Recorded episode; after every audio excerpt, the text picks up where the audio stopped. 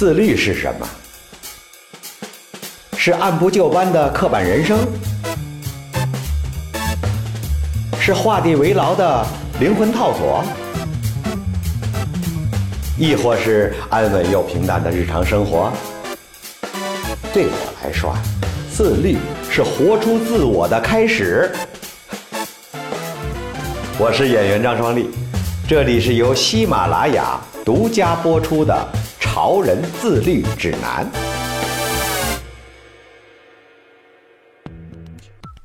喜马拉雅的听众朋友，大家好，我是演员张双立，感谢听众朋友们的支持。今天我继续在《潮人自律指南》做个知心大叔，和大家分享往期节目中让我印象深刻的评论问题。有朋友说，坚持跑步从高二到高三一年了，最初是为了提高学习效率。到晚上十点钟实在是太困了，现在已经习惯成自然，每天必跑，出一身汗，特别爽。赞，跑步啊，就是给你自己创造的锦鲤，高考一定会顺利的。下一则留言说，丽叔说的太对了，堕落是从放弃身体管理开始的。嗯，看着我的面包超人脸，我决定要走出舒适区，去快速的走几步了。加油，走出舒适区。刚开始啊，会觉得害怕、不习惯，但请坚持多走两步，很快这场冒险就会变成一场收获满满的人生享受哦。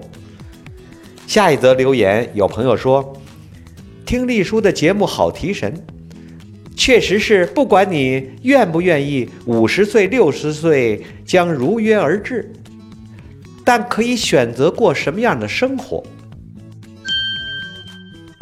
我们可能没有办法选择出生环境境遇，但我们可以选择我们面对的生活态度，哪怕是身处逆境、低谷、挫折。”或者病痛中，我们仍然可以选择如何看待生活，而我们的选择决定了我们终将体验到什么样的生活。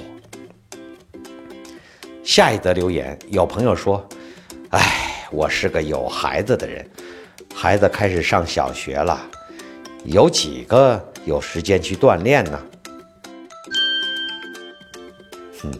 完全理解一位年轻母亲的艰辛和不易，而正因为如此，锻炼可能反而能够补充我们的精力，让我们的工作、生活、家庭三不误。具体方法也可以参考上上期的节目。为什么别人比你进步快？二十四小时的正确打开方法。祝愿你拥有更多的精力，享受更丰盛的生活。下一则留言。有朋友问，呃，作为女孩子能不能参照你？那当然了，潮叔给大家分享的干货可都是男女通用的哟。中国的男女平权意识啊，还没有完全觉醒，女性在工作生活中面临的挑战和艰辛，常常比男性要大得多。也许通过收听我的《潮人自律指南》。可以帮助更多的女孩子变得更潮、更自信。潮叔也会在之后的节目里加入更多针对女性朋友的建议和人生开挂技巧。下一则留言，有一个叫静姑娘的朋友问：潮叔，自己身边朋友少之又少，有时候觉得人生大失败。朋友如果真的少，怎么管理自己的内心？潮叔能够理解静姑娘的挫败感，因为潮叔也非常看重友情。身边朋友少，要看看是什么情况，是一直很少，还是原来很多，但最近变少了。如果一直就很少，也许就是天生性格的原因。内向的人呐，就是比外向的人的朋友少，但内向人的友谊都很深。如果原来朋友很多，但是最近少了。那么可能是不是环境变了？你来到了一个新的环境，或者也有可能是你长大了。小孩子的时候总是朋友最多，但随着我们的成长，往往发现交新朋友越来越难了。一方面可能因为我们想更加保护自己，另一方面也有可能是我们对友谊的理解不一样了。无论是什么情况啊，朝叔觉得最重要的第一点就是接纳，接纳自己。接纳现在的朋友比较少的事实，因为只有真正接纳之后，我们才能拨开各种情绪，问自己一个问题：我需要的是真正朋友吗？是的话，有很多方法交新朋友，书上、网上的文章太多了。但是，很可能我们真正要的。不一定是朋友，而是我们拥有很多朋友的感觉。换言之啊，我们可能要的是一种良好的自我感觉，或者我们只是害怕孤独。朝叔，我也经常会感到孤独，在现代社会里，孤独感太正常了。如何面对孤独？如何经营友谊？这个话题很大。简单说，就是先接纳自己，再提升自己。这里时间有限，一言两语说不清。潮叔之后专门做一期节目，谈谈朋友和孤独吧。下一则留言，有朋友问，希望潮叔多分享能改变生活单一模式和增强活力的妙招。要想改变生活的单一，那就多折腾啊。潮人自律指南第一期节目讲的就是折腾，只有多折腾，生活才精彩呀！要想增强活力，那就好好的管理好自己的精力吧。之前的节目为什么别人比你进步快，就是谈精力管理的。说到底，要想让自己吵起来，生活吵起来，最重要的也是最简单的方法。就是找到我们当下生活的价值存在，比如上学那会儿，生活恐怕是最单一的吧。学校宿舍两点一线，天天就这么重复。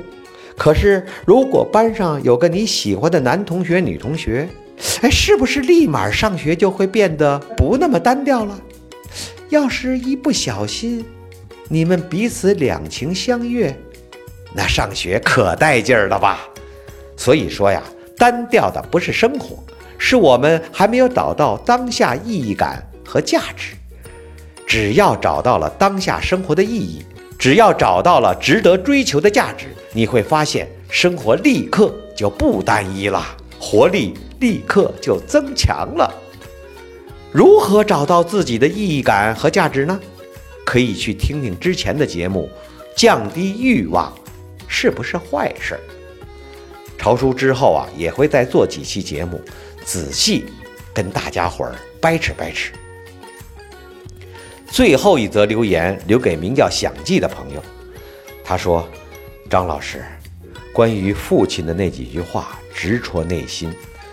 父母都在，但父亲年纪很大了，而且这两年衰老得很快。同样，在人生关口，他对我非常漠然。”但对哥哥的事儿都是全身心投入。毕业这么多年了，各种辛酸苦辣不足为外人道也。但作为父亲，到今天他还是只有对我的责怪和埋怨。不管我付出了怎样的亲近努力，做出多大的努力，他都十分不屑，而且从来不曾体谅我。还一直亏心地对我说：“给他丢人丢脸。”我从小不诉苦，有事儿都是自己扛。终于在听到您说的几句话后，瞬间泪目了。唉，朝叔很感谢想记对自己经历的坦诚分享。作为外人，我们可能永远也不知道你究竟经历了什么，即使是朝叔。要说给你的建议，和意见，也可能都是站着说话不腰疼。我只是说说自己的感受吧。怨恨自己的父母，恐怕是世界上最苦的事儿了。不论父母做了什么，做错了什么，我们唯一能做到的就是去接纳。重要的不是接纳他们，而是去接纳你自己。父母也只是凡人，他们也会犯错，而这些不是你的错。我很小的时候，一直觉得父亲是超人。不论多重的东西，他都能举得动；什么问题，他都知道答案。直到七岁那年，我问了父亲一个问题，那个具体问的什么，我早就忘了啊。我只记得父亲给的答案有问题。过了一会儿，我自己想通了，父亲确实说错了。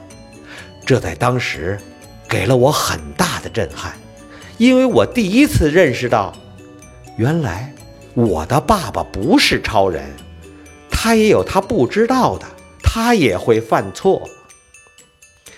之前的节目里，我也提到父母的离世，其实是他们带给孩子的最后一个礼物，这个礼物叫成长，或者也可以叫原谅。原谅父母，原来也是会死的，原谅他们不是超人。